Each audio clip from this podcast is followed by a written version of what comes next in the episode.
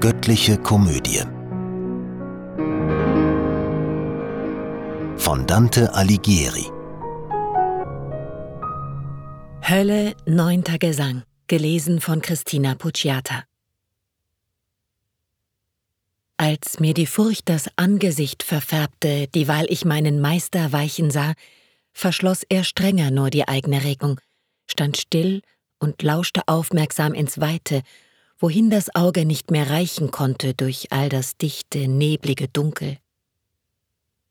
Und dennoch kann nur uns der Sieg gebühren, sagt er, wo nicht. Doch winkt uns solche Hilfe, wie lang wird mir die Zeit, ach, dass er käme. Ich merkte wohl, wie er der Rede Ansatz mit neuen Worten gleich verdecken wollte, und diese nicht mehr zu den ersten passten. Das stimmte mich nun aber wiederum furchtsam, weil ich die abgebrochenen Worte mir vielleicht in gar zu schlimmem Sinn verstand. Es steigt wohl nie bis auf den traurigen Grund des Beckens vom ersten Kreise einer der ohne Hoffnung harrenden hernieder? Die Frage tat ich, und er gab zur Antwort Nur selten kommt es vor, dass unser einer den Gang, den ich hier unternehme, tut. Zwar kam ich schon ein andermal hierher, als mich die Zauberin Erichto rief, die Abgeschiedene zu beschwören pflegte. Seit kurzem hatt ich meinen Leib verlassen, als sie durch dieses Mauertor mich schickte, nach einem Schatten aus dem Judasring, dem untersten und dunkelsten von allen. Es ist der Ort der größten Himmelsferne. Ich kenn den Weg genau, beruhige dich. Der Sumpf, der diesen übeln Duft verbreitet, umgürtet rings die ganze Stadt der Schmerzen, die ohne Zorn und Zank sich uns nicht auftut.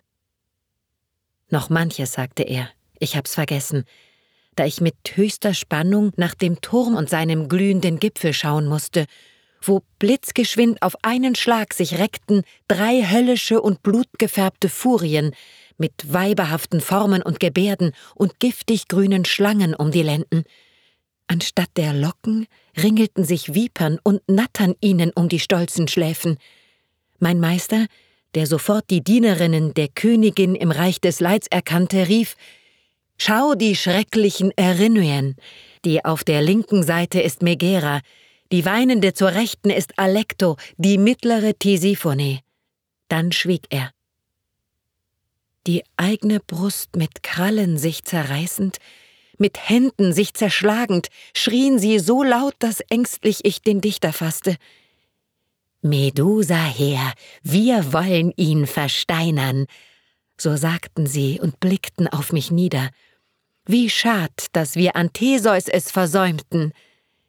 Wende dich ab, verhülle dein Gesicht, wenn sich die Gorgo zeigt, und schautest sie, so wär's für immer aus mit deiner Heimkehr.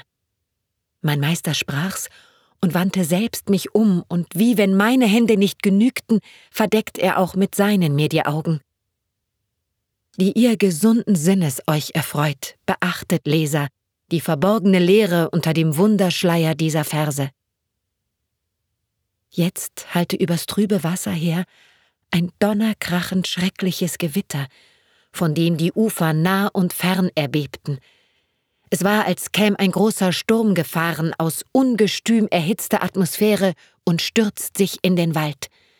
Und hemmungslos zerbricht, zerschmettert, wirbelt er die Äste und fährt ins Feld mit stolzem Staubgewölke, das Hirt und Herd und Raubgetier entfliehen. Der Meister gab den Blick mir frei.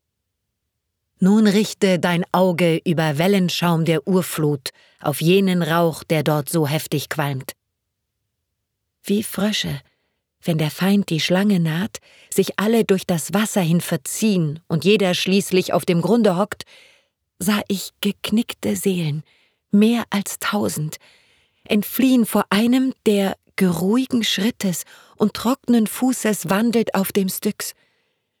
Vom Antlitz sich die dumpfe Luft zu wehren, bewegt er hin und her die linke Hand und schien kein andere Not ihn zu bedrücken. Mir ward bewusst, dass ihn der Himmel schickte. Ich sah den Meister an, der machte Zeichen, nur stille mich vor jenem zu verbeugen. O weh, auf seinem Antlitz welcher Zorn! Zum Tore schritt er und mit einem Stäbchen berührt er's, dass es aufsprang wie von selbst.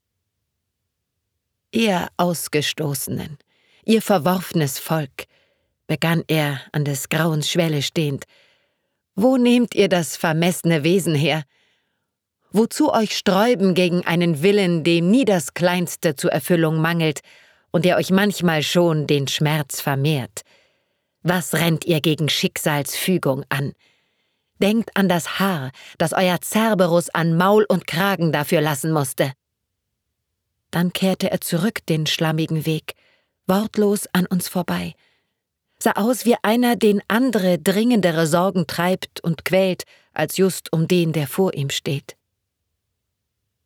Wir schritten nun dem offenen Tore zu, auf sicherer Bahn den heiligen Worten folgend und kamen ohne Widerstand hinein. Ich hatte große Lust, die Einrichtung von solchem Bollwerk innen zu betrachten, und als ich dort war, schaut ich rings umher. Ein weites Feld zu recht und linker Hand sah ich bedeckt mit Schmerz und bösen Martern. Und wie bei Arl, wo sich die Rhone staut, bei Pola auch, wo des Carnaro-Fluten Italiens Grenzmark zeichnen und bespülen, von vielen Gräbern das Gelände starrt, so wimmelt's überall hier von Sarkophagen, nur dass sie schrecklicher als jene sind. Denn zwischen ihnen flammt es hin und her von Feuer, und noch tüchtiger wurden sie durchglüht als Eisen in der Schmiedekunst. Die Deckel waren alle halb gelüftet, und grelle Klagen drangen aus den Gräbern, gewiss von armen, schwer gepeinigten. Und ich, was sind das, Meister, wohl für Menschen, die eingesargt in jenen Archen stecken und seufzend jammernd sich bemerkbar machen? Er sprach, das sind die Stifter falscher Lehren und allerlei sektiererischer Anhang. Viel voller als du denkst sind diese Gräber, in Massen liegen Gleichgesinnte drin und eingebettet in gestufte Gluten. Dann bog er ab nach rechts, und also schritten wir zwischen Foltern hin und hohen Mauern.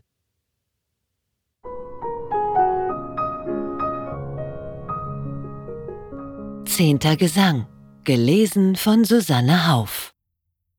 So geht auf einem unbekannten Pfad zwischen dem Stadtgemäuer und den Gräbern mein Meister weiter und ich hinter ihm. Sieghafter Geist, der mich in Höllenzirkeln umherführst, hob ich an. Wie's dir beliebt, erkläre mir, erfüll mir meine Wünsche. Die Menschen, die hier in den Gräbern liegen, wär's möglich, sie zu sehen? Die Deckel alle sind aufgetan und nirgends eine Wache.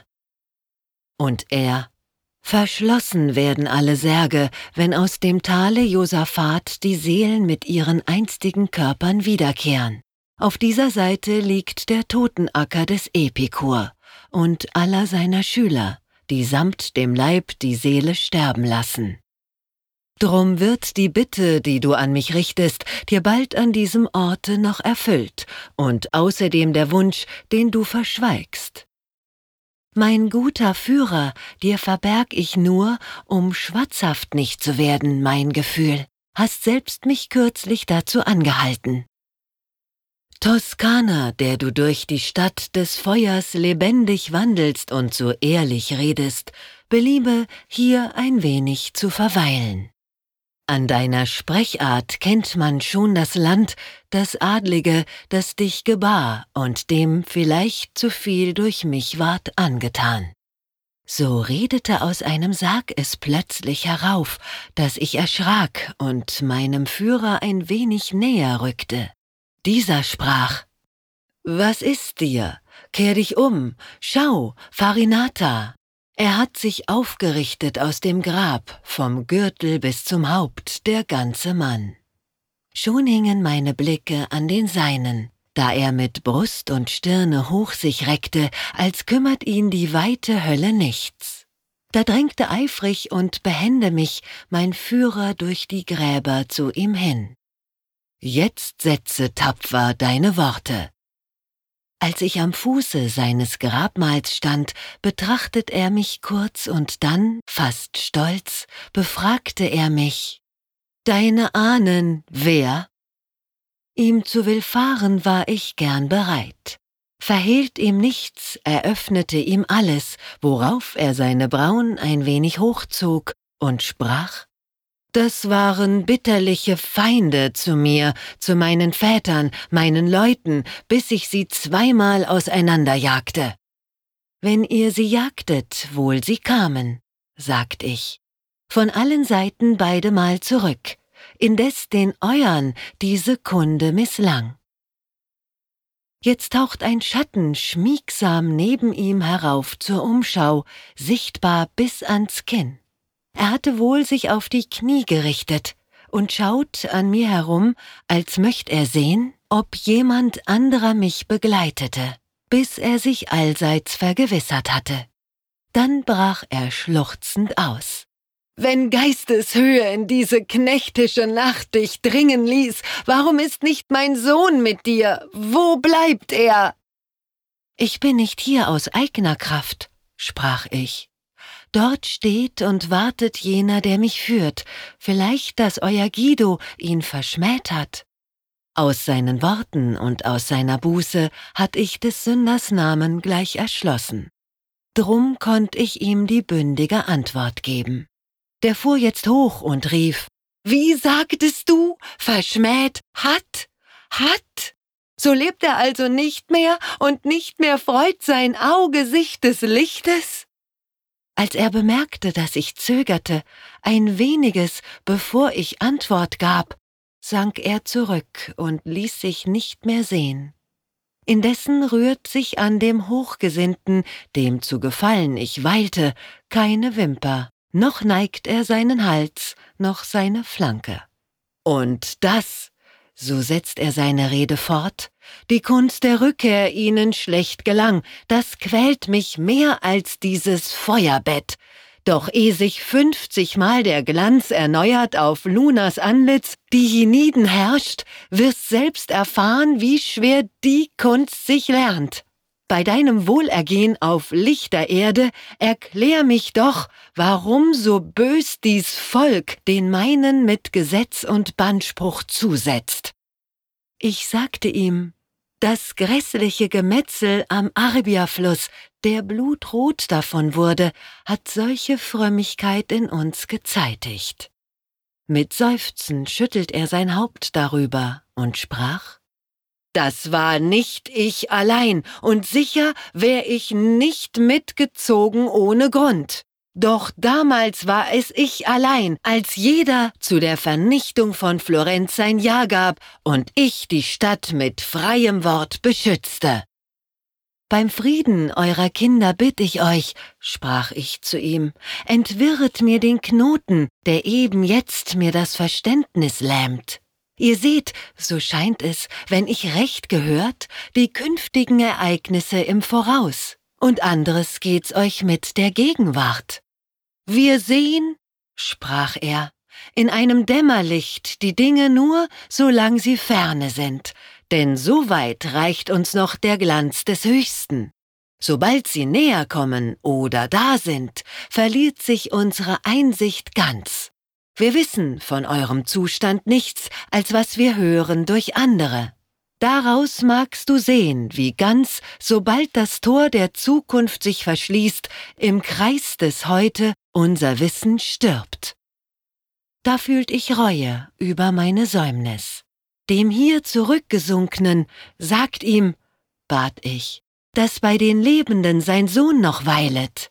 Und wenn ich stumm auf seine Frage blieb, so soll er wissen, dass mein Sinn verstrickt in diesem Zweifel war, den ihr mir löstet.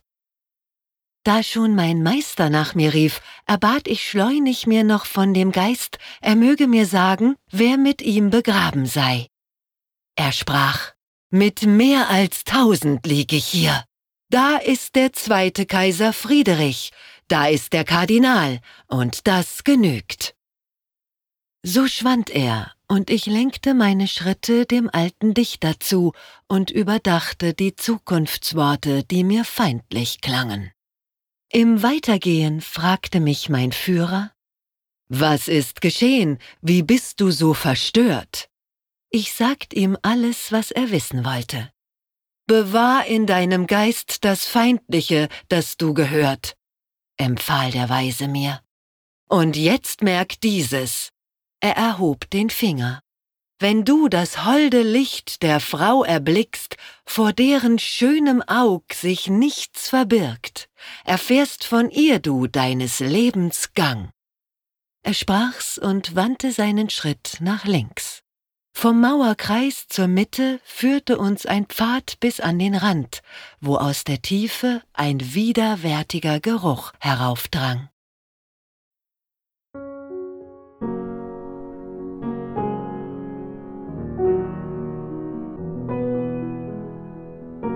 Diese Hörreihe unterstützt die Initiative Solidarität stimmt e.V.